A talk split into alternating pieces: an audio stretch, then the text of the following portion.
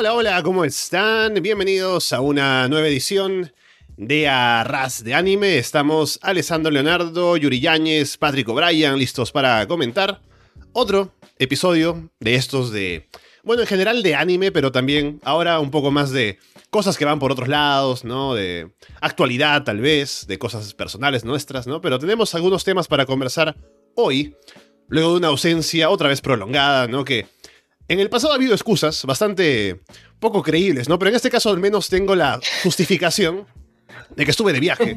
Así que puedo comentarles un poco de mi viaje, incluso ahora que estemos hablando en el programa. Pero bueno, recordarles primero que estamos en arrasdeanime.com. También nos pueden escuchar en Evox, Apple Podcasts, Spotify, YouTube, Google Podcasts y en todo lugar donde puedan escuchar podcasts de cualquier tipo. Solo escriben Arras de Anime y no se encuentran. Así que bueno, muchachos, ¿qué tal? ¿Qué tal, Patrick?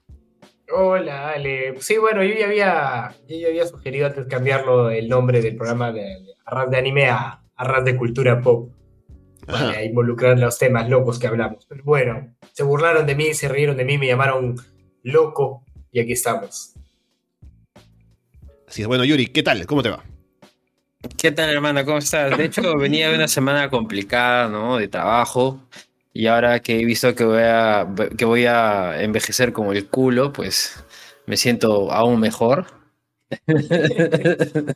este, nada, este, a ver qué, qué, qué conversamos hoy día, tío. Y nada, este, la vida nos consume. Eso es. Estoy viendo el filtro de TikTok, ¿no? Un poco la vista hacia el futuro, con la vejez. Así que hemos visto un poco de, cómo vamos a llegar, ¿no? Creo que en unos pocos años podemos hacer la comparación aquí con programas anteriores. Y por ahí un poco también tenemos, sin filtro, ¿no? Llegamos a, esos resultados también. Pero bueno, déjenme comentarles primero lo que les decía, ¿no? Que estuve de viaje. Brevemente les comento porque fui al rico Cusco, ¿no? De donde, bueno, nos conocimos nosotros, estuvimos en el colegio, ¿no? A Machu Picchu que yo no he ido a Machu Picchu desde que fuimos en sexto de primaria, que no recuerdo nada desde esa vez. ¿no? Igual, igual, ¿ah?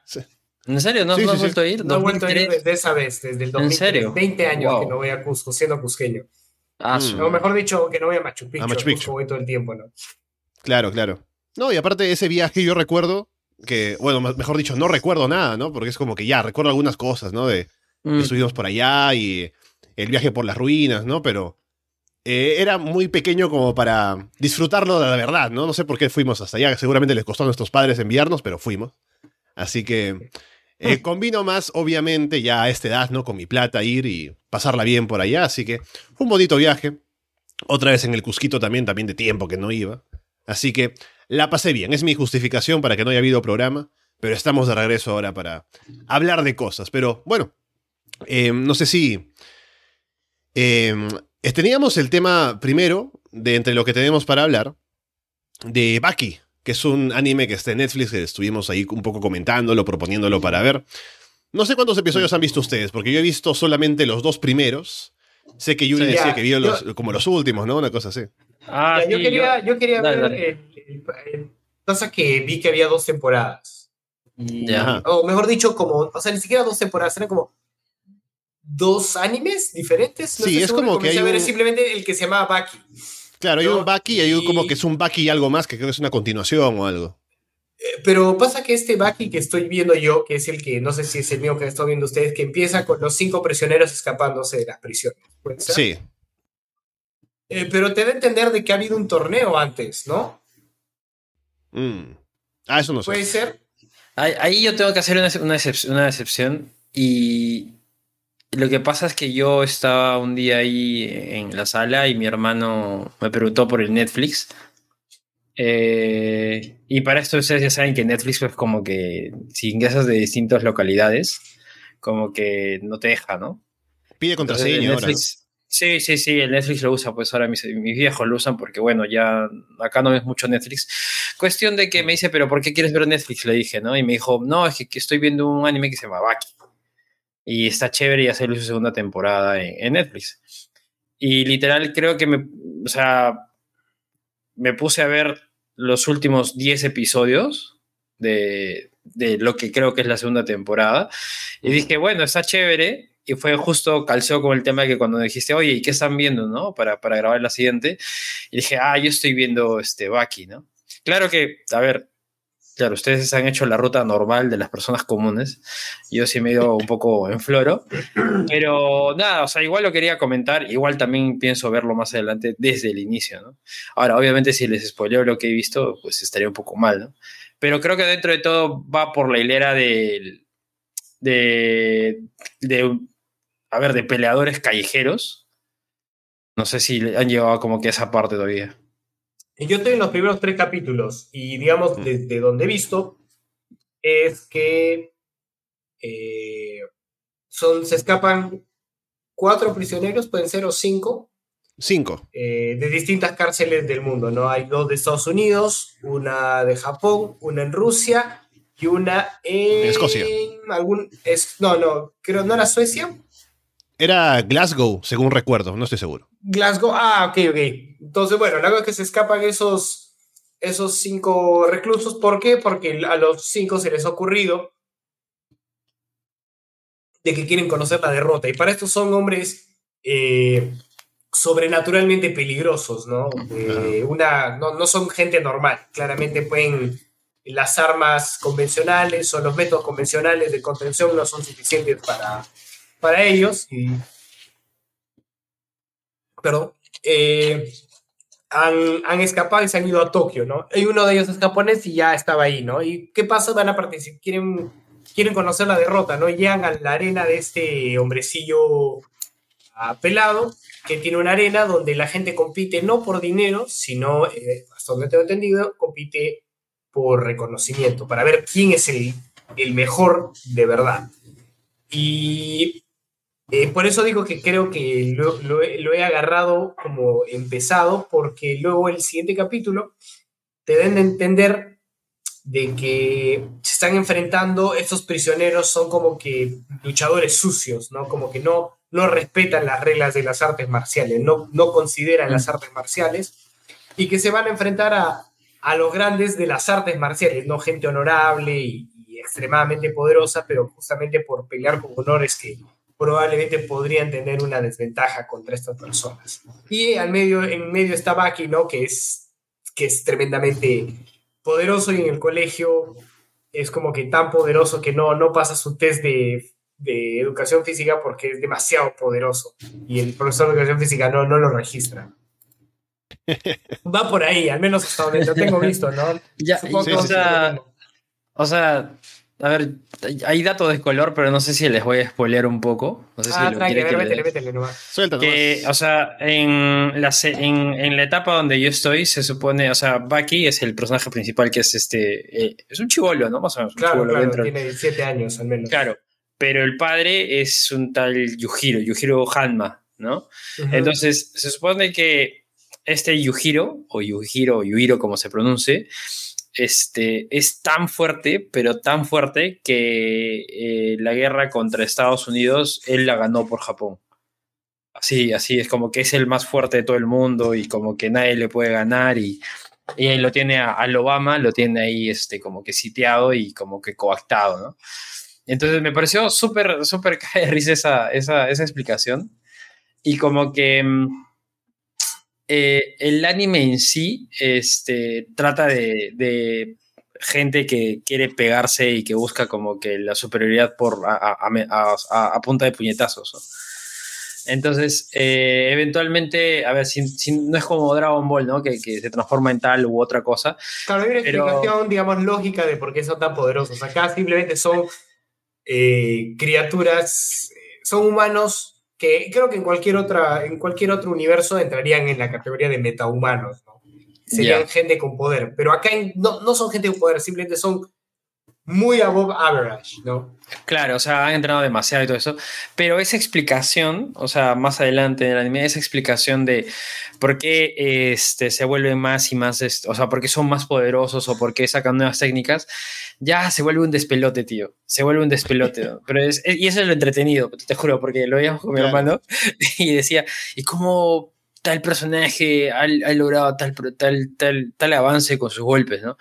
Lo que pasa es que él trabajó, este, eh, que es karateca y el golpe del karate viene desde el tobillo y todo el cuerpo, y que, que sí, o sea, tienen que ver, ¿no? Ahora no es karate, creo que era Muay Thai, creo que era eso. Pero lo que pasa es que su cuerpo es como un látigo, ¿no? Y él ha condicionado su cuerpo no solamente para que este, sus brazos sean fijos, sino que cada vértebra de su, de su, no sé, de su tibia de su peroné y, del radio y del cúbito y el esternón, huevada. es como si fuera una vértebra y todo se mueve y llega a un poder supersónico de, de golpe, ¿no? Y efectivamente el golpe que le tira como que al boss final de la última temporada, este le tira un golpe que supera la barrera del sonido. ¿Ya? O sea, no te estoy hueveando, o sea, supera la barrera del sonido, ¿no? Y se hace mierda, ¿no? O sea, lo chévere es que dentro de todo, si algún humano llegase a hacer eso, se destrozaría la mano, ¿no? Se, supone que algo le pasaría. Y efectivamente, ¿no? Este, termina de dar el golpe, tumba al malo de turno, y este, bueno, no al malo, al rival de, de turno, y está con los huesos así expuestos, la mano súper destrozada, Claro, o sea, ha habido, ha, habido, un precio que pagar por esa. Sí, exactamente, exactamente. Claro, sí, o sea, sí, sí veo, ¿no? Que cada uno domina distintas cosas, pero igual en cualquier otro lo entran en categoría de metumano. Se pueden pelear con el Cocoon tranquilamente, pero más o menos te venden la idea de que es gente normal. Se pueden, son gente normal que ha entrenado tanto que ahora entran en la categoría de, de metahumano pero son gente normal. Sí. sí. Y eso me pareció me parece interesante eso. Dale, sí, había como ya un elemento místico desde el primer episodio, ¿no? Que no sé mm. si lo explorarán más, pero ya había una comparación con, por ejemplo, el. Eh, ¿qué, era, ¿qué, era, lo que estaba guardado? El nitrógeno líquido, creo, que tenía. Ah, claro, sí, que era, el Guardado y. la cuando el viaje. La nitroglicerina. Y cuando con el viaje que hicieron en barco, como que con el movimiento y los factores externos, se cristaliza, ¿no? Pero no solamente se cristaliza ese cargamento de nitrógeno líquido o de nitroglicerina, sino, que alrededor del mundo empieza a cristalizarse todo, ¿no? Claro, claro. Eh, escuché algo, pero bueno. Eh, no, pero ya hay un ese elemento como místico que se relaciona con el hecho de que, ah, así como en la nitroglicerina, ahora los peleadores de todo el mundo de pronto tienen algo en la mente que les llama, ¿no? Y dice, oh, sí, quiero ir a Japón porque vamos a. Quiero conocer la derrota, ¿no? Porque quiero conocer la derrota, claro, claro. O sea, es como que el elemento místico. Hay como un elemento que está por fuera, ¿no? Sí. Claro, claro, hay un elemento místico que lo está juntando, pero hasta al menos hasta el capítulo que hemos llegado, sus habilidades sobrenaturales no, no han sido explicadas más allá de que haga entrenado un montón. Están por encima del promedio. Sí, está entretenido, o sea, por momentos como que no me convence tanto, pero por otros sí, porque yo lo que estaba buscando con este anime, está viendo un poco eh, a qué iba, ¿no? Con las peleas y los tipos súper musculosos, ¿no? Es que tienen que caer un poco ya en la parodia, ¿no? Eh, pero a veces el anime se toma muy en serio a sí mismo, al menos en cómo se presenta en la historia. Como que, ah, la música que ponen y la forma en la que se hacen, se hacen daño o lastiman a los oponentes, a los tipos que están por ahí queriendo detener a estos eh, presidiarios al menos. Porque después cuando tú ves los detalles de cada cosa que hacen y, y, cómo escapan de su prisión, por ejemplo, es todo ridículo, ¿no? Como que hay un tipo que escapa y se le quita el diente de oro al que estaba ahí viniendo a entrevistarlo para utilizarlo como un, una, una llave o una cosa así, para luego nadar 200 metros de que, bajo el agua, ¿no? Para salir a la superficie. Claro, porque una prisión en un submarino. Claro, y hay otro que lanza gas por la boca y le quita los sesos a un tipo por la otra oreja, ¿no? Una cosa así. Que todo es una ridiculez, ¿no? Y es como un poco caer en la parodia, un poco como digo. Pero como que no se comprometen a ir tanto por ese lado, sino que también se mantienen un poco por el lado serio. Yo esperaba un poco más de, de que esté ahí como lo exagerado para reírme, ¿no? Pero a veces no es tanto así, así que como que no termina de convencerme aún. A lo mejor avanzando con la serie ya me convence más, viendo las peleas, tal vez, ¿no? Porque justo en, el episodio 2 hay una pelea igualada entre dos tipos que están en un dojo de karate, que no son los personajes principales, claramente, porque me imagino que los matarían los, esos cinco tipos que salieron de la cárcel. Pero esa coreografía, al menos de la pelea, se vio bien, ¿no? Con, los, con la forma en la que la cámara se movía, un poco el uso del 3D, ¿no? Y eh, los detalles de, de cómo es la pelea misma, ¿no? Así que me imagino que llegando a la parte en la que se van a pegar, que es lo importante de la serie, Tal vez hay un poco más de cuidado en esas peleas principalmente, ¿no? Así que a lo mejor ahí me convence un poco más, pero por ahora todavía estoy dudando sobre si me gusta tanto o no Bucky aún. Sí, creo que es un anime para, o sea, no para tomárselo en serio, ¿no? O sea, mm. ahí lo ves mientras, no sé, o sea, no es para concentrarse definitivamente, creo yo, ¿no? Pero creo que tiene un lado amable, un lado bueno en el sentido de que, o sea, al menos las coreografías están bien hechas y eso es algo que sí lo mantienen. Este, al menos las peleas no suelen ser este, repetitivas o, redundan, digamos, como que en, actos, ¿no? Como que lo destrozan a uno, este, recupera la ventaja, eh, qué sé yo, este, le da vuelta a la pelea, este... Que digamos, un, gran poder. Lo que pasa en, los animes de pelea, ¿no? Que es para mantener la tensión tiene que haber siempre una vuelta de torta, una ida y venida, ¿no? Claro, sí, o sea, ahí usualmente, em, a ver, en lo que he visto, usualmente se establece una persona que, que gana y la otra que pierde y no es como que, a ver, el ida y vuelta está en algunas sí, pero no es, no siguen siempre esa misma, esa misma narrativa, ¿no? Entonces eso me parece chévere, al menos para el lado de pelea, ¿no? Porque usualmente es, creo que dentro de lo que es peleas, en el anime de peleas, como que se sigue esa vuelta, ¿no? O sea, está ahí un ida y vuelta, si no, pues no. Pero sí, me parece chévere. O sea, los gráficos también están bien hechecitos, eso sí me gustó. La, animación yo al principio no la compré tanto porque sentía que a ratos era muy, era ridícula, como dice Ale, pero eh, parecía que quería que la tomara en serio, ¿no?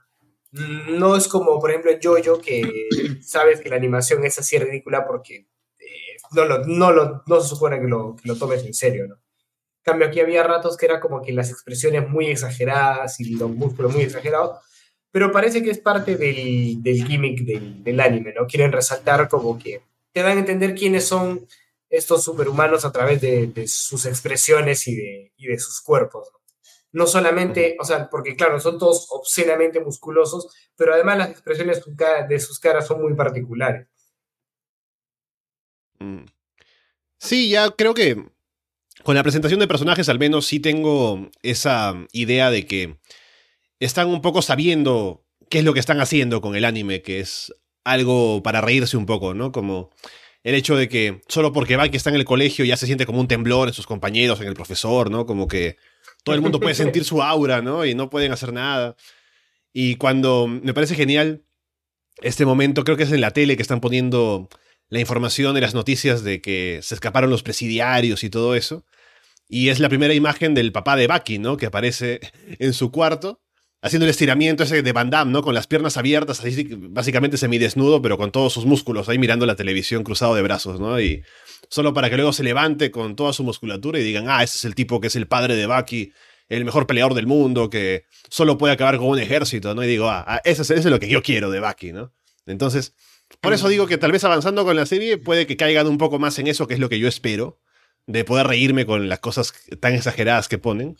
Y a lo mejor ver un poco de buenas peleas, ¿no? Porque en el episodio 2, al que he llegado nada más, no ha habido todavía una entre los, los protagonistas, digamos, ¿no? La gente que se ha visto, los, bravos, ¿no? Solo hubo un encuentro este, el, el ruso creo que salió y... No, no era ruso, pero bueno, el tipo que este que salió, el pelado, ¿no? Y que encontró a Baki en el parque y un rato que lo pegó, pero no fue como una pelea tal cual, ¿no? Así que querría ver ya un poco más de eso en una pelea de verdad dentro de la serie.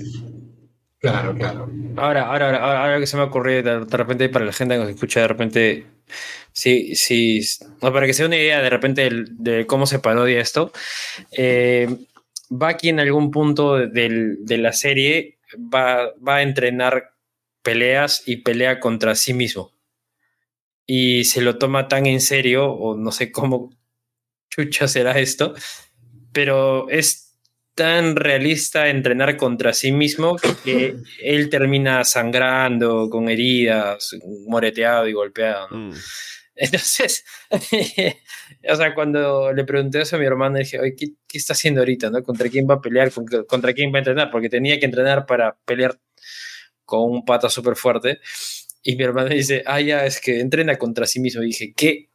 Y muestran una secuencia de cómo entrena contra sí mismo y la verdad fue una buena carcajada, no te voy a mentir, tío. O sea, ese rato, lo, o sea, yo sé que te lo cuento y puedes decirte qué cagada, ¿no? Pero en ese momento lo, no sé, tío, o sea, lo hacen bien. Eh, es súper natural, o sea, nadie le ve nada de, de, de, extraño, al menos dentro de ese mundo de peleadores.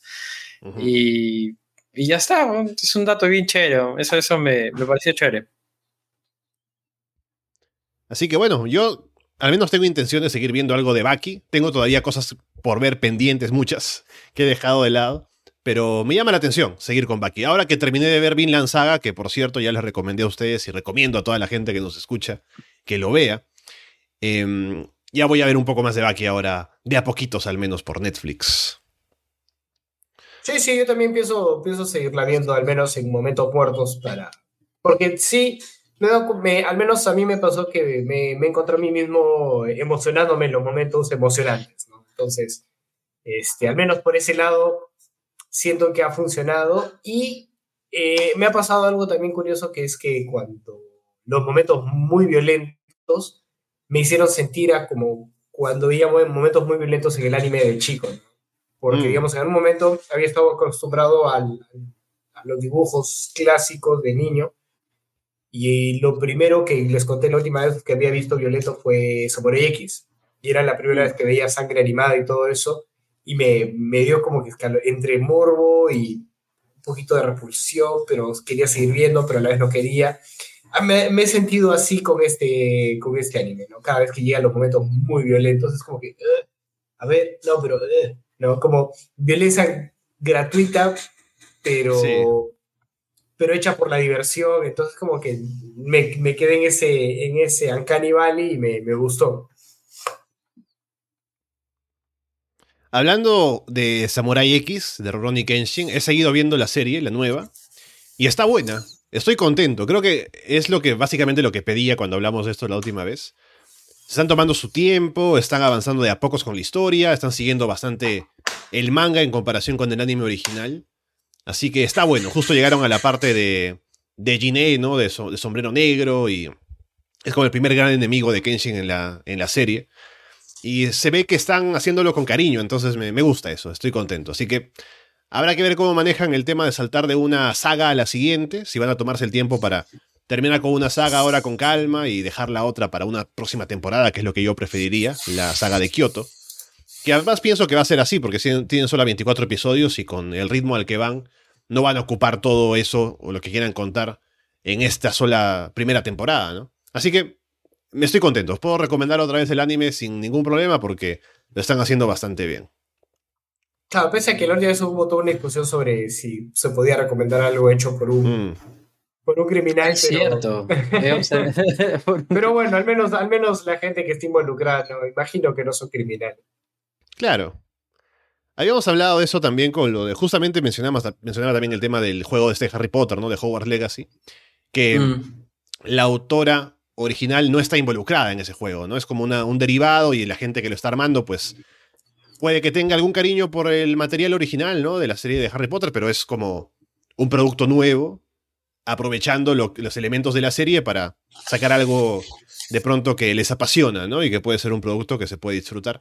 En este caso, obviamente es un poco más ligado al autor original porque es la historia que él mismo creó, pero seguramente yo me imagino, ¿no? Eso lo digo sin, sin saber datos eh, eh, concretos, pero mucha gente que está trabajando en este anime, me imagino que son gente que creció viendo también el anime del 96 y entonces eh, con esa influencia que tienen de, su juventud, pues quieren hacer ahora una obra que sea representativa de la historia original, ¿no? Que sea una obra que se pueda disfrutar más que la original, que el anime original, porque está como mejor armada, ya con una idea más clara de qué es lo que se quiere hacer, sin tener que rellenar y demás.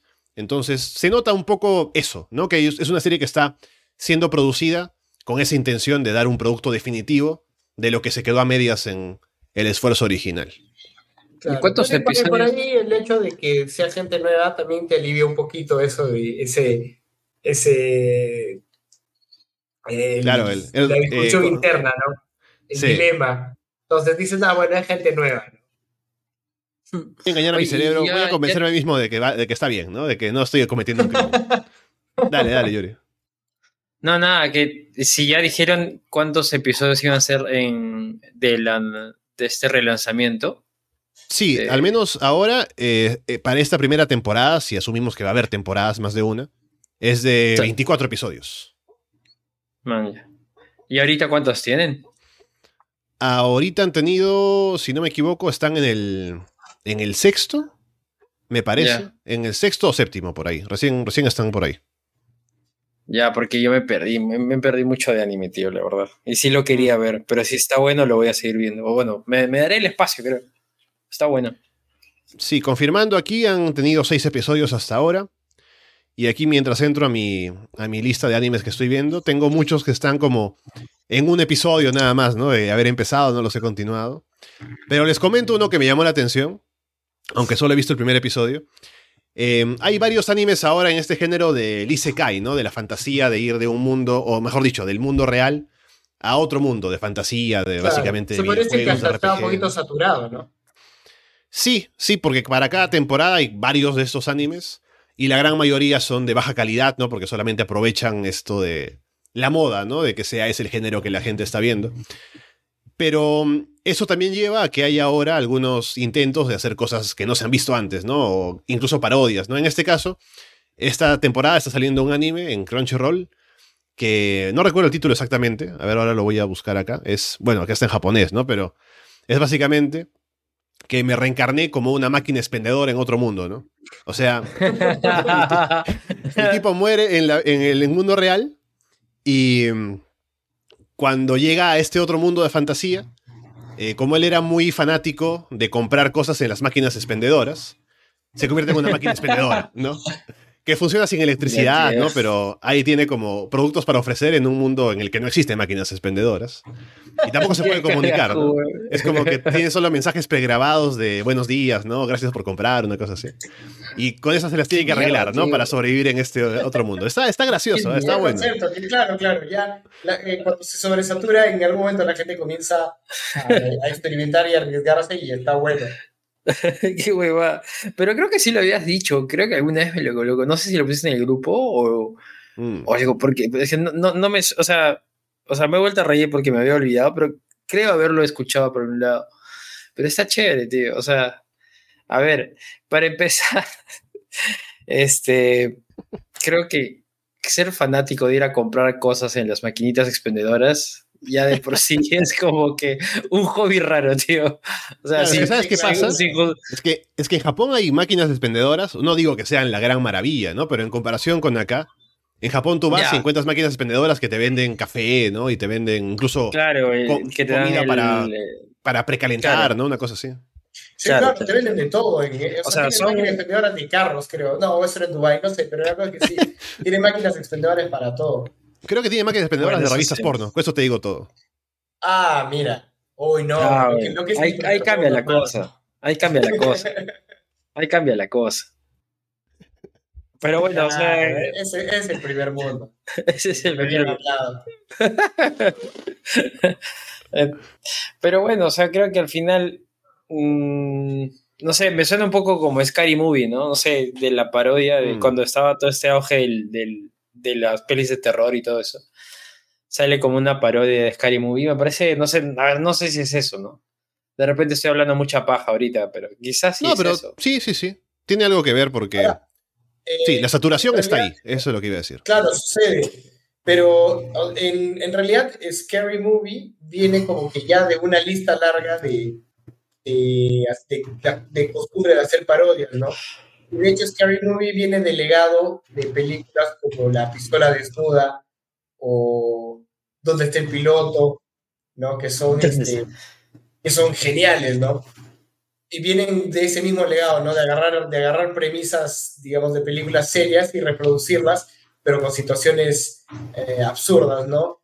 Y de hecho, si ves esas, esas primeras eh, películas, para mí son mucho más graciosas que las que, las que hubo de parodia después, ¿no? Scary Movie creo que fue graciosa hasta la 3, tal vez, que es bastante. Y de No, ahí la vinieron 2 creo, tío. ¿eh? La vinieron 3 ya... y ya, ya no eran graciosas, ¿no? Recuerdo haber visto Epic Movie este, y cosas así. Ya para mí no, para mí no funcionaban. Sí, ya era en un punto en el que mm, no solamente, por ejemplo, Epic Movie no es solamente una parodia de películas épicas, si se quiere, sino que ya pe- película de todo sitio, ¿no? Igualmente Scary Movie, ¿no? Como que ya tenemos películas de terror, pero también películas populares, incluso películas que no son ni clásicos, sino que salían como casi en paralelo, ¿no? Ya las agarraban como para hacer una parodia. Ya a partir de la Mm. tercera, creo que en Scary Movie, como que. Creo que las primeras dos eran como con un rating de, para audiencias un poco más adultas. Y desde la 3 quisieron como que un poco bajar para llegar a más cantidad de público y ahí un poco que perdieron eh, la esencia de lo que era Scary Movie antes, pero ya de por sí el, el- el concepto tiene un límite, ¿no? Entonces, forzarlo a hacer Mm. tantas secuelas ya iba a caer la calidad, de- definitivamente. Claro, pero bueno, en este caso, digamos, no, no creo que sea, digamos, hacer parodia por ser parodia, sino por cómo lo plantea Ale, más parece como una exploración Como una- del género, ¿no? Estamos explorando Mm, qué tan, qué tan lejos lo, lo podemos llevar. Como en su momento creo que pasó con el cine superhéroes, ¿no? El cine superhéroes nos viene sí. bombardeando con al menos una película al año desde el 2008, o sea, desde el año que nosotros salimos del colegio, Mm. este, el MCU viene con hit tras hit y ya han pasado este, 13 años. Que no, ¿qué 13 años? Estoy hablando de 15 años. Y, y siguen, ¿no? Y siguen, y, y me gusta cuando aprovechan la saturación para crear cosas este, interesantes y nuevas, ¿no? En su momento, para mí, Logan, por ejemplo, era, fue esto, ¿no? Como como vamos a experimentar un poquito con este género y vamos a hacer algo diferente, ¿no? O ponte, ah, no sé, pues cuando la última de Batman con, con Robert Pattinson, que fue más un, Ujú. un drama criminal y de investigación. Entonces, cuando, cuando se experimenta en- con la sobresaturación, me, me gusta cuando, cuando se hace eso, ¿no? O creo que es directamente un resultado inevitable de la sobresaturación de, de algunos géneros. Claro, Yo, porque si vas a destacar dentro de un... No, sí, sí, sí. No. Ahora, ahora entramos a eso, pero lo que iba a decir solamente para cerrar el tema es que cuando estás en un espacio en el que hay tantos, tantos productos o películas, en este caso anime o, cualquier cosa, en el que todo ya parece similar porque se está buscando apelar al mismo público, para que alguien destaque del montón, hacer algo que es diferente, incluso que sea como eh, subversivo contra este género, ¿no? Ya es algo que destaca y hace que de pronto se capture incluso al mismo público y a público que ya está en contra de lo que estás viendo siempre en esa, en esa masa de productos iguales. Así que es una forma de destacar y hacer que un producto sea diferente y sea exitoso, ¿no? Pero Claro. sí, hablando con lo que venía Yuri, también ya no le he prestado atención a muchas cosas que ha sacado ahora Marvel desde que terminó Endgame. Porque, primero que ya no, no tengo Disney Plus. Eso no quiere decir que no pueda ver las cosas, ¿no? Eh, guiño, guiño. Pero, eh, Ah, pero igual es como que no me da, eh, no, no tengo el interés en buscar todo lo que están haciendo, ¿no? He visto Loki, por Claro. ejemplo, que est- estuvo bueno, pero luego con tanto producto que sacan es como que siento que estoy haciendo tarea, ¿no? En lugar de disfrutar cosas es como que ya, tengo que Claro, mantenerme Tal al día cual, porque luego vendrá una película en la cual van a participar todos estos tipos que no conozco ahora porque no he visto las series y como que me pierdo algo, ¿no? Pero no siento que sea algo que me esté llamando ya porque ya pasó lo bueno, básicamente. A menos que salga una de Spider-Man otra vez y esté buena, pero luego no me interesa ver mucho más. O sea, el- al final, esto lo del de la máquina expendedora, si bien es un poco, digamos, de, de exploración, yo lo veo, y quizás también es el ánimo del, del- del- del- autor, como que ponerlo en términos de, de protesta, ¿no? O sea, es como que ya este el Isekai ya está siendo como que muy explotado, entonces hago algo, es, o sea, hago esto y es, digamos, en- entre comillas, ridículo, y claro, capturo a la audiencia que está en contra, ¿no? Porque ya está hasta los huevos de Isekai, eh, y... Y por ahí a A la gente de los, ya, de los claro, de Isekai, ¿no? Exactamente, exactamente, ¿no? Entonces, yo, claro, a ver, pero claro, es, el anime es como que mucho más vasto. Creo que eh, el anime tiene, es mucho más intrépido que el cine, ¿no? Ahorita. Yo, yo te diría Eh, eso, verdad, sí, tranquilamente. sí, sí, se puede- se puede. Entonces, entonces ahorita en, las- en, una- en los cines, tío, que el- me pasaron hace poco un pantallazo de una nueva película, Pidel, Pidel no sé qué cosa, un nuevo Mm. superhéroe, bueno, si será nuevo. Blue, Blue. Beetle, que es de DC. Blue Beetle. Y dije, brother, no, yo estoy hasta los huevos, tío. O sea, probablemente esté buena, no sé de qué trata, no sé de qué va, probablemente esté prejuzgando y estoy incurriendo en muchos errores que no debería. Pero yo siento que ya, Ya no es hora de, sí, o sea, ir al cine, por ejemplo, la otra vez vi Flash, Flash, eh, Flashpoint, creo. sí. Qué horrible, tío. O sea, o sea, yo solo fui porque mi flaca me dijo, oye, vamos, que quiero ver. Le dije, pero no, o sea, esa vaina no, ya no es cine, eso es solamente algo comercial. Te apuesto que van a hacer el mismo guiño que hicieron con los X-Men en, en esa, la que se volvió canon esta, ¿no? De la presentación de eh, Silver, ¿cómo se llama? Estaba- me imagino a Yori con su cigarro diciendo, eso no es cine. Eso no es cine, hermano, sí. O sea, yo le dije y me dijo, no, que vamos, ya bueno, vamos, ¿no? Brother, que salí dos horas y media, tío. Porque eso tres horas, creo, y dije, no, no, o sea, y quiero puntuar acá lo mal que nos ha hecho Marvel, tío, y lo mal que le ha hecho Marvel a los limpiadores de los cines. Brother, hasta, hasta en la película de Oppenheimer, tío, que la fui a ver, Mm. Ya no, se, que- se quedaron hasta final para el No. post-crédito, weón. O sea, Querían, querían ver este Brother, o sea- el postcrédito. O sea, brother, o sea, yo me paré, ¿no? Dije, ya vamos, ¿no? Y la gente se quedaba ahí. Y yo estaba en los asientos del medio y había a mi izquierda gente, a mi derecha gente con sus palomitas, con todo ahí, puta, que habían contado. Y se quedaban ahí y le dije, mierda, esto no es Marvel, ¿verdad? O sea, Eso, esto. claro, recargaron la o palomita sea- para quedarse para el postcrédito, ¿no? Yo Para dije, mierda, o sea. ¿qué va a aparecer, ¿no? O sea, y pobrecito, o sea, yo, y claro, o sea, esto es, esto es, esto es horas extra para la gente que limpia las salas de cine, brother. Y Sí. aparte de eso, que también como que, o sea, el- no sé, tío, o sea, Marvel estaba de puta madre, Endgame yo me lo he gozado, todo, o sea, no he visto todo porque ya cuando apareció este, el hombre hormiga con la, con The Wasp, ya dije, uff, brother, no, ya, qué, qué, qué pereza. Pero, pero Endgame me, me lo fumé entero y tres veces, creo, ¿sabes? Sí, El- claro, claro. Es que entonces, pero no- Lo que de- lo que te digo, ¿no? Desde el. O sea, más allá de lo que han construido y lo que tienen hecho y que per- perfecto todo eso, tío, esto es como que han tenido un jugo de naranja y la naranja ha tenido un montón de juguito, estaba bien rico, pero ahora ya te están dando, tío, el, la cáscara, ese jugo, ese, ese ácido de la cáscara. y, Claro, el.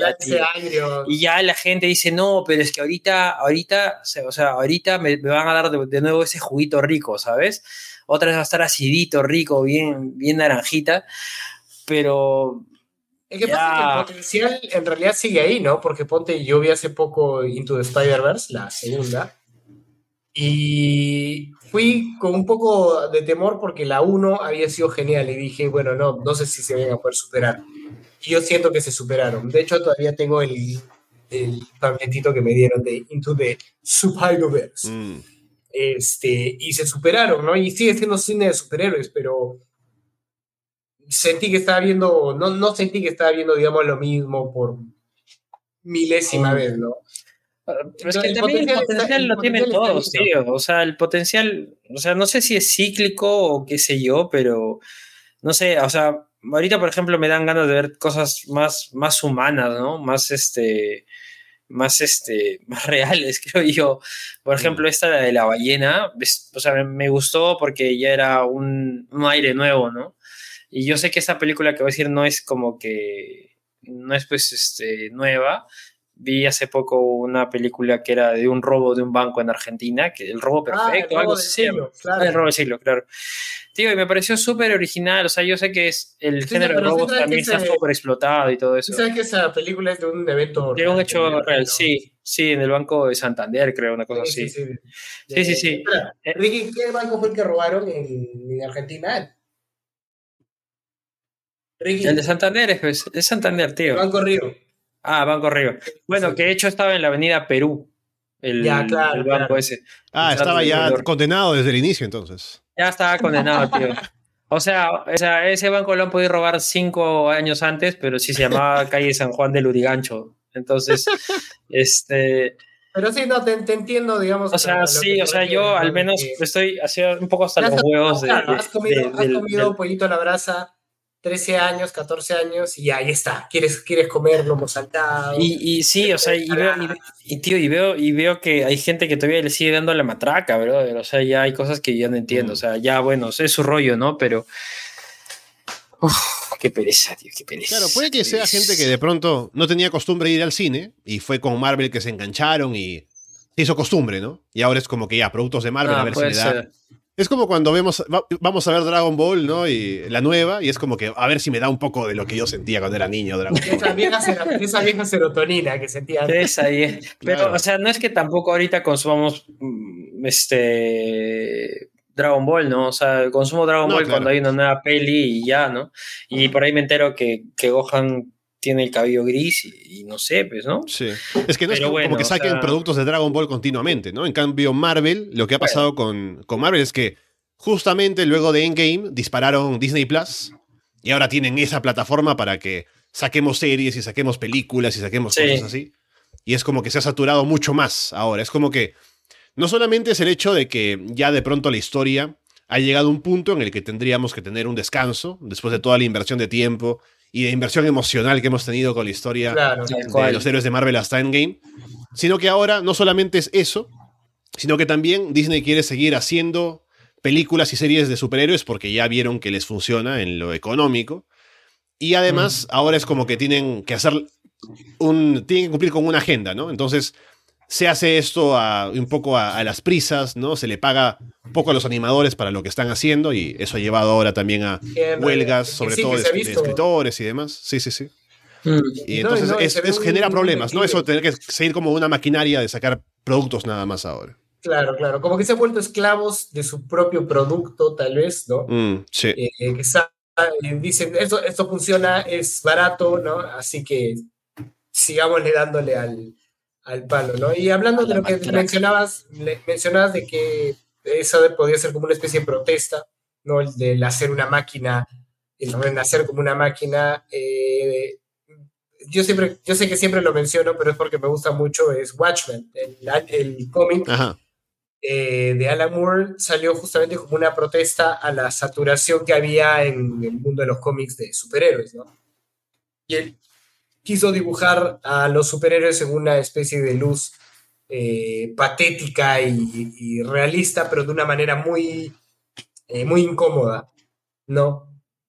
Entonces, este, sí, no, no, no sería la primera vez que se ve como que eh, una parodia, pero no para hacerte reír, jaja, sino una parodia para mostrarte eso que te gusta o que ya te cansó en su peor luz, ¿no? Y en, y en eso hacer como que una muy buena historia, ¿no? Mm, puede ser, tío. Igual creo que el último respiro de esta de esta de, de estos años de, superhéroes ha sido el Joker, ¿no? O sea, ahí ah, por ahí el bromas la hizo bien, tío. O sea, da un da un fue muy diferente también. Fue como que muy también eh, plantada en lo real, más que los elementos fantásticos y superhéroes, tal cual. Bien podría haber sido una película Sí, sí, que, no tiene nada que ver con superhéroes, ¿no? Mi mamá la vio y le gustó y, ella no ve nada de superhéroes, por ejemplo.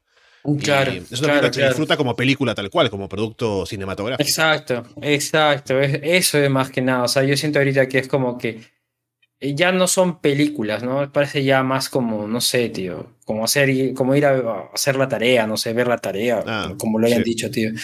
Entonces, este. Mm, pero nada, o sea, a ver, yendo un poco de vuelta al anime, este, yo siento que por eso es más, es más intrépido la, industria del anime, ¿no? O sea, puede, o sea, no le da mil vueltas a, Goku, ¿no? Por ejemplo, que es un éxito mundial.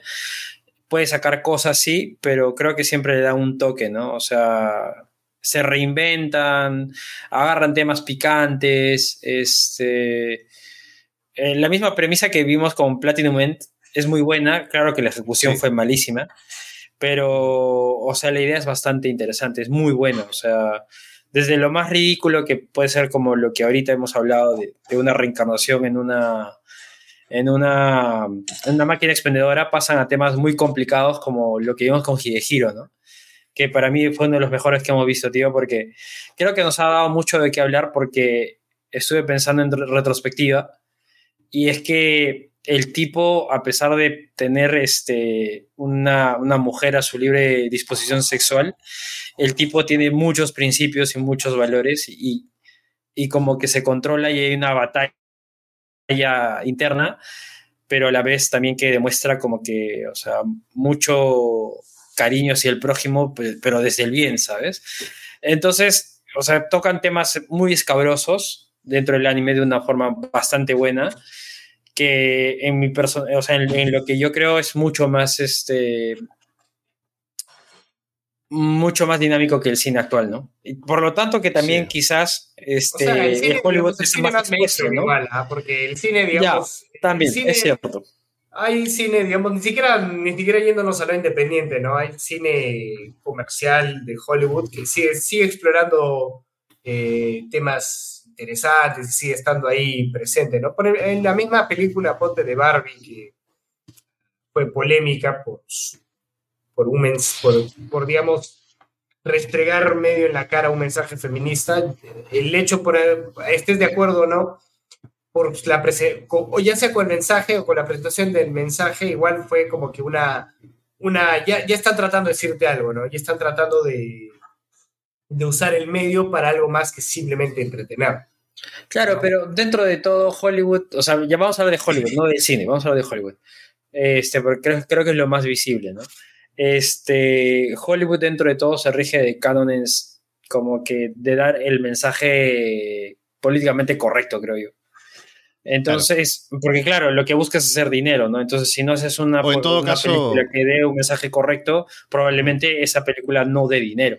Entonces, Claro, no o sea, que tenga de pronto una, una, una forma de llegar a más público, ¿no? Si conviene que las familias vayan juntas al cine, es lo que conviene hacer, Mm. ¿no? Para que se gane más en las Sí. entradas y demás. Y además, Entonces, no solamente que- lo políticamente sí. correcto, sino también el, el no causar mucha polémica, ¿no? Porque ya viene la cancelación y demás. Entonces, es como que van con mucho cuidado en las cosas que proponen también. Sí. Pero por esto mu- muchas veces quedan como que que en el, en el ámbito más tibio, ¿no? O sea, quedan como Tal que cual. de haber dicho mucho. Por eso, digamos, eh, Barbie me pareció chévere en el sentido de que eh, se animaron a por ahí ser un poquito polarizantes, ¿no? Mm. En dejar a un cierto sector del público sintiéndose como que con un mal sabor de boca. Eso allá para mí es una propuesta un poquito arriesgada, ¿no? Sí, eso es cierto, tío. Y eso también tiene que ver con lo que a Ale nos pasó del eso de que el- la denominación de otaku había cambiado y la gente no le gustaba. Sí. Me pareció súper interesante eso, tío. Déjame ver que ahora lo, lo digo para que la gente esté al tanto. Eh, justamente ha habido una actualización del diccionario japonés en el que en la séptima edición, que es la anterior, estaba la palabra otaku, que decía que era una persona que se aísla en su mundo estrecho y orientado a un hobby y evita la interacción social con los demás. ¿No? Que es un poco... eh, em, Como es- negativa. tiene, tiene, tiene como términos negativos, ¿no? Tiene Claro, esa connotación negativa. Sí, sí, de sí. aisla- aislamiento y demás. En la octava edición se ha actualizado la definición de otaku y ahora dice que es una persona que ama profundamente un campo de hobby específico, posee y colecciona conocimiento o elementos relacionados con ese campo y toma acciones más allá de media. Que está bastante más bonito, ¿no?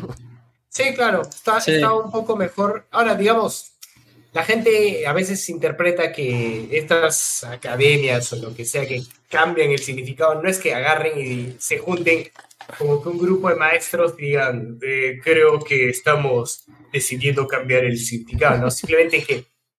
Hacen un reestudio de cómo la gente usa esa palabra y se dan cuenta que ya no aplica a esa primera, a esa primera definición, ¿no? Claro, no, no es que están imponiendo un nuevo significado, ¿no? Simplemente se han dado cuenta de que cómo lo usaba antes la gente, ya no la usa ahora, ¿no? Porque, claro, como dice Ale, antes, antes de hecho tenía una cierta connotación negativa, ¿no? Y ahora un otaku, al menos en, acá en el mundo hispanohablante, se conoce como alguien que disfruta bastante del anime, ¿no? Y eso no significa ni que, ni que no te bañes, ni que no tengas amigos, ni que te aísles, ¿no? Todas esas pequeñas eh, aristas que tenía el, el significado original ya desaparecieron, ¿no? Entonces tiene sentido de que lo adaptes un poquito a la- al, al significado moderno.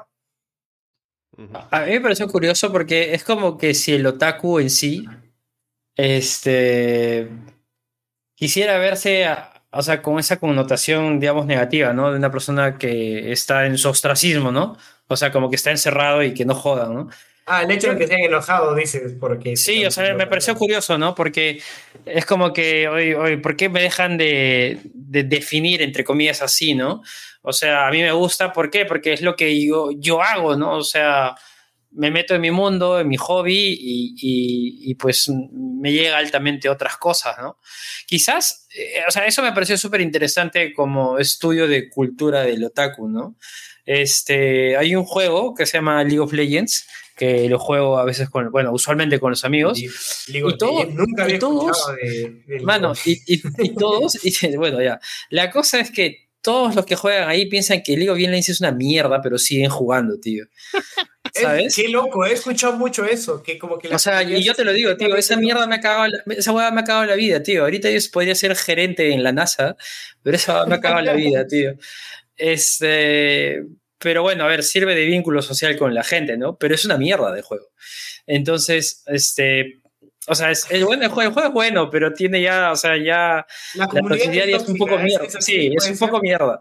Es un poco mierda todo, pero se sigue ahí, ¿no? Es como una es como una mierda ahí, una, una, una novia tóxica, digamos. la cosa es que, pero claro, o sea, lo que sucede es que la comunidad en sí todos dicen, puta, este juego de mierda me está consumiendo la vida, pero lo siguen jugando y tienen una percepción del juego como que bien, bien, este, irónica, ¿no? O sea, estoy acá y, ya estoy, o sea, me, me hizo un poco de, sentido con lo que pasó lo con que dicen la, la auto degradación, ¿no? Pero en el tema de comedia, por ejemplo, ¿no? De reírte de uno, reírse de uno mismo, ¿no? Decir como que, ah, sí, soy un jugador de LOL, ¿no? En este caso con los otakus. Ah, sí, que ya está bien, no me baño, pero veo Naruto, ¿no? Una cosa así. Pero en el sentido de darle un poco eh, un tema, o sea, un sentido humorístico al estereotipo, básicamente, ¿no? Claro, que tal vez hay un poco de verdad dentro de algunas cosas, pero se exagera. Ahora, yo me acuerdo mucho que hubo un episodio hace mucho donde empezamos como que Patrick decía como que, este, que no se había bañado, ¿no? Ese día, o sea, una cosa así. Y claro, era parte de sentirse más otaku, ¿no? Entonces, basándose en un estereotipo, basándose en todas esas cosas, hizo un chiste, hizo una broma. Y, y, bien, ¿sabes? Creo que hubiera sido bien recibido por la gente que se denomina otaku, ¿no? O sea, sí, sí, o me, me, parece chévere esa vaina. Entonces, que se haya calzado y dice, oh, puta, no, no quiero que me juzgues así solamente como una persona que, que disfrute de su hobby. No, ¿no? Porque, no sé, si mi hobby es jugar fútbol, no, no soy otaku, ¿no? Este, pero en fin, o sea, me pareció curioso, tío, me pareció, me pareció chévere, me pareció curioso, la verdad. Hmm. Bien, creo que la conclusión de este episodio. sí. La pregunta sí del millón es: y ahora viendo la nueva definición de otaku, ¿seguimos siendo otakus? Bueno, uno puede ser otaku en la definición antigua y en la nueva, ¿no? No son auto. Sí, sí, claro, claro. No, son mutuamente exclusivas, sí, sí, tal cual. Ahora, digamos, yo, yo siempre lo había usado como alguien eh, muy, muy cercano al anime, ¿no? Muy fanático del anime. Podría, yo podría sentirme dentro de esa categoría, ¿no? Claro, pasa que fuera de, Japón, la palabra se relaciona con eso, ¿no? Con el anime, porque dentro de Japón la palabra otaku es como de un uso más general, como que se puede utilizar fuera de ese contexto también, ¿no? Pero creo que para países de fuera que han adaptado la palabra como parte del vocabulario, está relacionado siempre el anime al manga. Claro, de hecho por ahí una palabra un poquito más, eh, más occidental para eso sería un geek, ¿no? Hay, geeks de la aviación, por ejemplo, ¿no? Hay, hay gente que es, eh, e incluso dentro del mismo mundo aeronáutico, ¿no? De gente que ejerce la, la profesión aeronáutica, hay gente que decimos, no, ese ya es un geek, ¿no? Porque se bajan de volar toda la noche, ¿no? Han hecho un vuelo round trip toda la noche y llegan a su casa y se meten al simulador a seguir volando. Y a ese mm. es, es, un geek, ¿no? Es muy, muy obsesivo. Entonces, y hay geeks de la informática y geeks de los cómics, ¿no? Entonces yo creo que, digamos, que si la viéramos en su origen, esa palabra probablemente se parecería a geek, ¿no? Pero en nuestro entorno lo usamos algo más, más orientado al, perdón, al anime. Claro. Bien, creo que la conclusión de este episodio es que tenemos que ver el anime de, de la máquina expendedora, así que eso va a quedar en la agenda para después. Creo que sí, tío. sí, creo que sí. ¿Está en Crunchyroll, tío, o está en medios alternativos? No, está en ah, Crunchyroll, así que puedes verlo sin sentirte culpable. Ahí está, tío. Ahí está. Está bien, está bien. Vamos a ver. Sí, pasa, pasa, pasa esa. Hoy, hoy día antes de dormir veo un par de episodios, tío, la verdad. Ya, genial. Em, también, bueno, hemos hablado de algunas cosas antes de terminar. Decir solamente, para no quedarnos con cosas en el tintero. Eh, quería mencionar esto, ¿no? Eh, hemos hablado de Barbie, de Oppenheimer. Yo no he visto ninguna. Tengo intención de verlas. No, tal vez no en el cine, pero más adelante. Pero me llaman la atención ambas. Eh, pero ha habido un fenómeno con esto, ¿no? De los memes de Barbenheimer, ¿no? Que vamos. Con la, con la gente vamos a ver Oppenheimer y nos vamos a ver Barbie, ¿no? Con los muchachos. Y es muy curioso esto porque surgió de manera natural el meme de ambas películas como en una función doble porque se estrenaron en la misma semana. Pero ya hay una intención, por ver el éxito que ha causado esto en venta de entradas para ambas películas. Ah, hay forzarlo. intención ahora de, claro, hacer próximas funciones dobles de cosas que no tienen nada que ver, pero que ¿Ah, cree sí? como un, un meme, ¿no? Porque, por ejemplo, no sé qué, qué estudio fue el que intentó hacer algo así con... eh, ¿Cómo se llamaba? Primero con Pa- ¿no? La película Patrol, de terror. Saw Patrol. Y, Pop- y, y Saw Patrol, ¿no? Saw Patrol, Son claro. patrones. Sí, sí, sí, es, solo- es como, ¿qué, qué pasa? La, la- la historia de esto se remonta un poquito más atrás, un par de años, cuando Soy se estrena el Patrol. mismo día Doom Eternal, que, claro, es un juego de matar en primera persona, shooter, Y, des- y después, ¿qué era? El reboot de La vida es bella.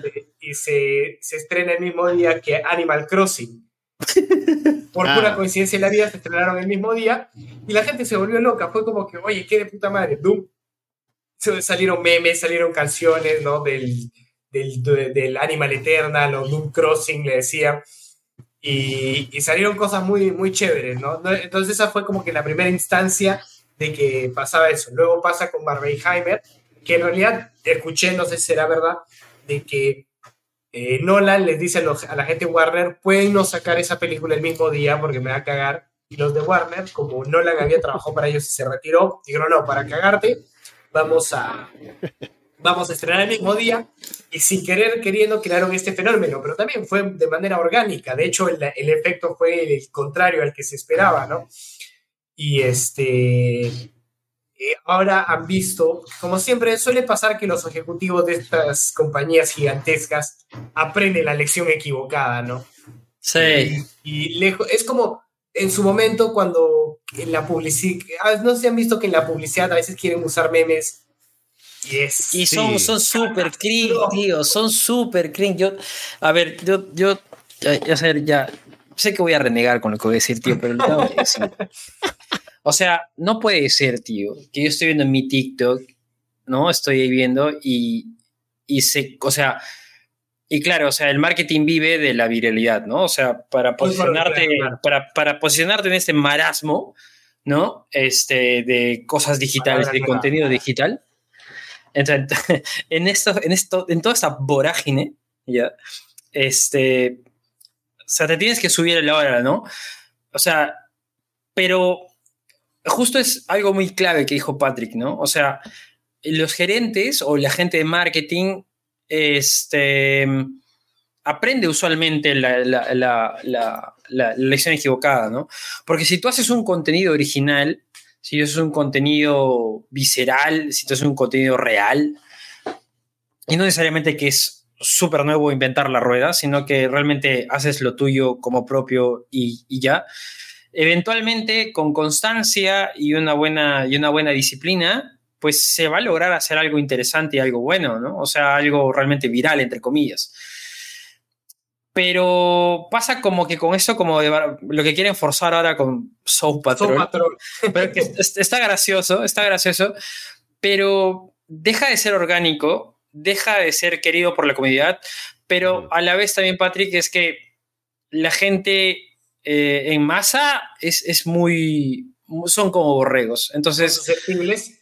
y, o sea, puedes decir, ah, ya, ay, lo mismo que Orenheimer, ¿no? O sea, es como subirse a la ola nuevamente, ¿no? Y puede ser, Entonces- pero no va a tener el mismo efecto, te lo aseguro. Claro, o sea, no, no va a tener el mismo efecto, estoy seguro. Sí, probablemente que sí, pero créeme que para las empresas con que los números crezcan, eh, esto va a ser así, ¿no? Entonces, a ver, este, yo alguna vez le he dicho, porque he trabajado con gente de marketing también, que, claro, o sea, tienes que subirte a la ola porque tienes que tener esa visibilidad.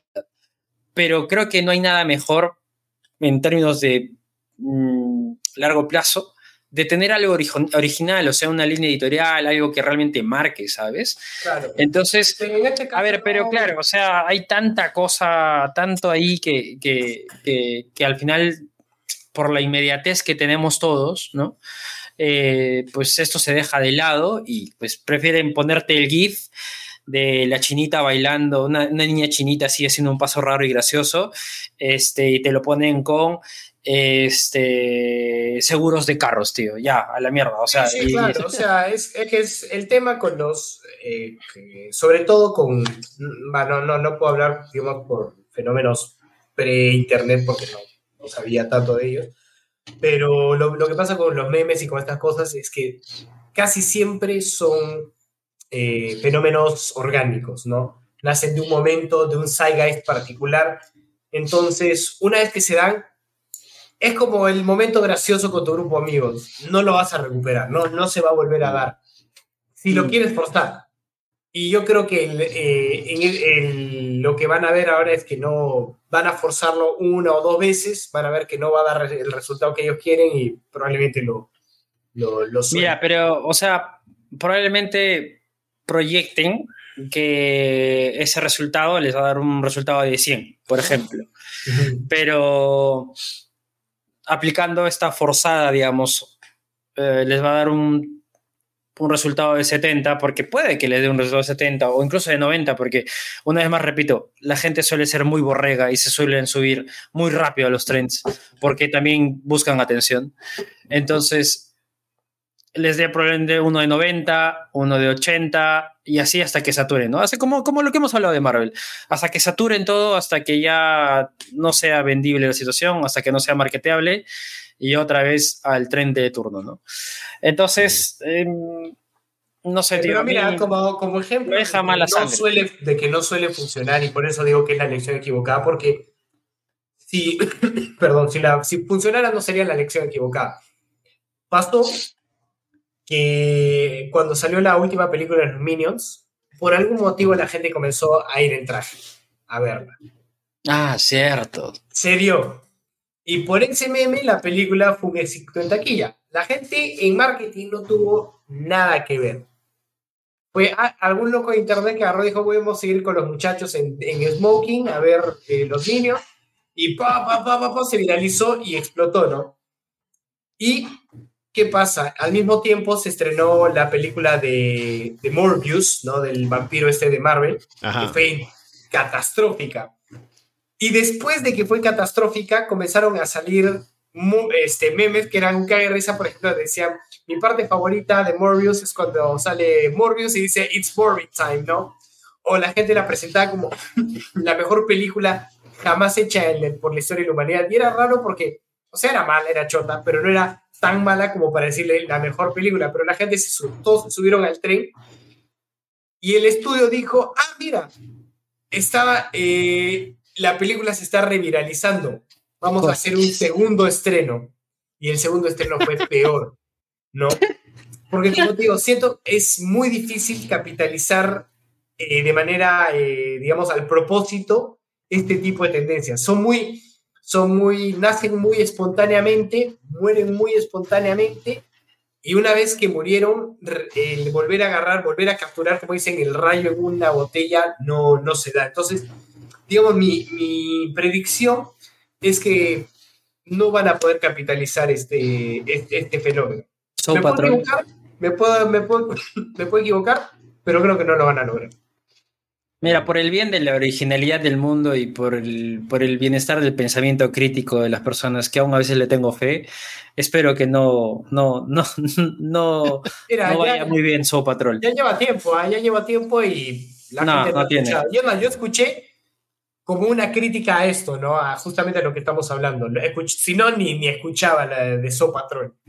Ya. Sí, sí, sí. Ujú. A ver si salen otras, ¿no? Que podemos comentar acá para reírnos un poco, ¿no? De otras combinaciones de estrenos y cosas así. Y si no, nos sumamos a Paw Patrol, a So Patrol y vamos, ¿no? Pero bueno. Soul Patrol. ahí- Y vamos en trajes. Claro. Bueno, para cerrar el episodio, para cerrar así de manera bonita, como si fuera un monólogo, no vamos a hacer un círculo. Eh, hemos hablado de que estamos hartos de las películas de superhéroes. Hemos hablado de saturación con el género del Isekai en el anime. Y han anunciado que va a salir un anime de Suicide Squad. Que va a ser un Isekai. Así que vamos a ver qué pasa con esto. ¿En serio? Puta Sí, sí, sí. Es como que incluso se llama algo así como Suicide Squad y se cae o una cosa así. O sea, es, es eso, ¿no? Es como que Joker y Harley Quinn en, en, en un mundo de fantasía o en Japón. De fantasía, ¿no? Porque Mira, no es en mano. Japón antiguo. Eso sería Batman Ninja que ya vimos. Claro, claro. No, qué poético. No, yo, yo, Es muy poético eso que acabas de decir. yo, yo te veo antes, otra vez intento ver Platinum Man, antes de ver esa huevada, tío. O sea, no, claro, no tengo la más mínima intención de verla, de todo, o sea, de ninguna manera. Pero me alegra que Ale haya cerrado de esa manera tan, tan poética el episodio. Ve, o sea, creo que, creo que, o sea, todo lo que hemos dicho de, de- en, esta, en esta hora y media queda cerrado con eso, ¿no? O sea, ya no sé dónde chucha se va a meter la historia del, del superhéroe, no sé hasta dónde chucha vamos a exprimir las naranjas. O sea, o sea, ya, o sea, mano, basta, pues, mano, ya. Deme otra cosa, mano. O sea, por mi madre, hoy mañana me pongo a ver, ahorita me pongo a ver el- el- la máquina expendedora, no sé. Ha sido La una- verdad, un gran sea- episodio hablando de las frustraciones para, pu- para publicitar la máquina expendedora. en Sí, o sea, ¿no? de verdad. o sea, nadie ha visto. Bueno, yo no la he visto al menos. Nadie ha visto, bueno. tampoco la he visto. Vi un episodio, un episodio nada más.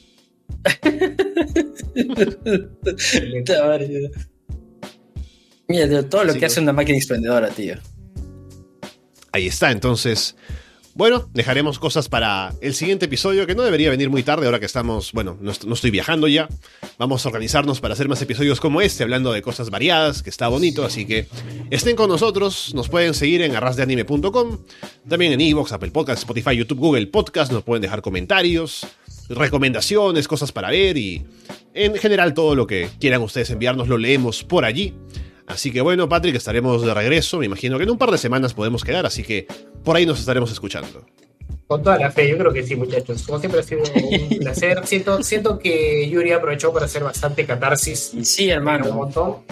Y nada, hasta la próxima. Bueno, Yuri, entonces, más catarsis la próxima vez, más, más hígado que sacar aquí en los programas. Yo, mano, soy un hígado, la verdad. O sea, estoy contento con mi, con mi higadismo. Pero, este, nada, sí, o sea, se agradece la, el ahorro de la hora del psicólogo.